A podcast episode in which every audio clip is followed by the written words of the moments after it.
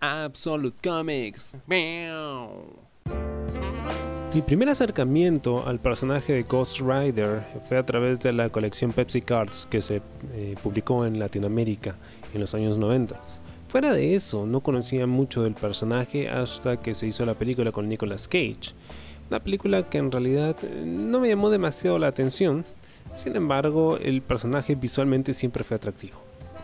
Por eso me animé a leer eh, la versión escrita por Garth Ennis Ghost Rider Camino a la Perdición.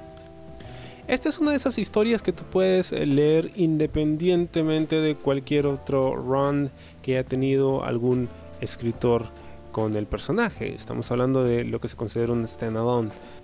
Ghost Rider ha sido condenado al infierno y cada noche a bordo de su motocicleta trata de escapar rumbo a las puertas del mismo. Sin embargo, siempre se queda corto, lo despedazan los demonios y a la mañana siguiente pues empieza de nuevo.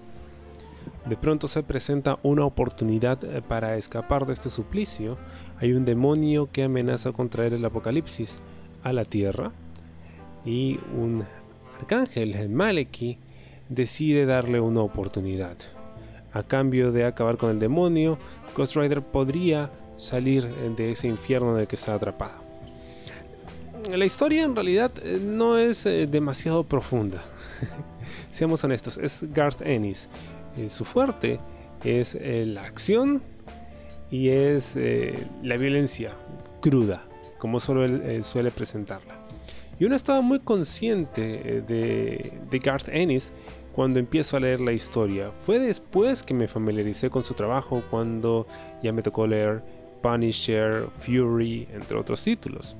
Y de hecho creo que es uno de mis escritores favoritos eh, cuando se trata de divertimento puro. Esta es una historia cruda como pues suele escribirlas él. Pero lo más importante creo es el arte. Recuerdo que cuando tenía mi pila de lectura, mis pendientes, elegí este tomo por la portada, que era increíblemente elaborada. Estábamos hablando de de un Clayton Crane que, se volvió loco. para mí era algo completamente distinto, como un balazo en el cerebro, ver algunas eh, páginas con estos diseños intrincados de huesos y entrañas que pues a cualquiera llama la atención. Fue divertido leerlo, es una historia bastante corta, son solo unos pocos números, pero creo que es una buena forma de conocer al personaje. Sobre todo para alguien que, como yo en ese momento, no tenía mucha experiencia leyendo cómics.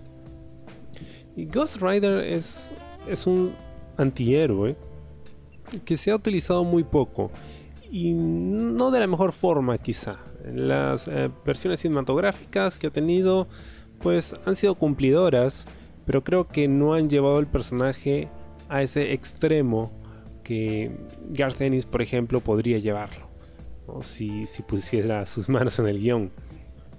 Confieso sí que no conozco demasiado del personaje, pero la premisa de Ghost Rider es bastante interesante. Eh, no he visto la versión de la serie de televisión, sin embargo siento que algo como lo que promete Ghost Rider, alguien que ha pactado con un demonio, que lidia con demonios y que es un esqueleto ardiente que va andando por ahí haciéndole a cualquiera enfrentarse con sus más terribles secretos y pecados, pues eh, bien se vendría beneficiado de una adaptación quizás cinematográfica con clasificación R, ¿no? y con un imaginario y una producción o un diseño de producción similar al que hemos visto en este cómic precisamente. la historia no es nada muy especial. Eh, yo creo que llegas quizá por la historia, pero te quedas por el arte. O como en mi caso, llegas por el arte y te quedas eh, con él. Algunos dicen que esta historia no tiene mucho sentido porque pues es una historia corta, eh, autoconclusiva, se podría decir y no afecta demasiado la continuidad del personaje. Sin embargo, con todos estos años que tiene creado Ghost Rider, no dejo de pensar que nadie sabe muy bien qué hacer con él. Es un personaje que luce muy bien, tiene un background y unas posibilidades enormes, pero exactamente cómo lo trabajas, a dónde lo llevas. Funciona bien quizá con apariciones en una y otra serie o con historias cortas como esta.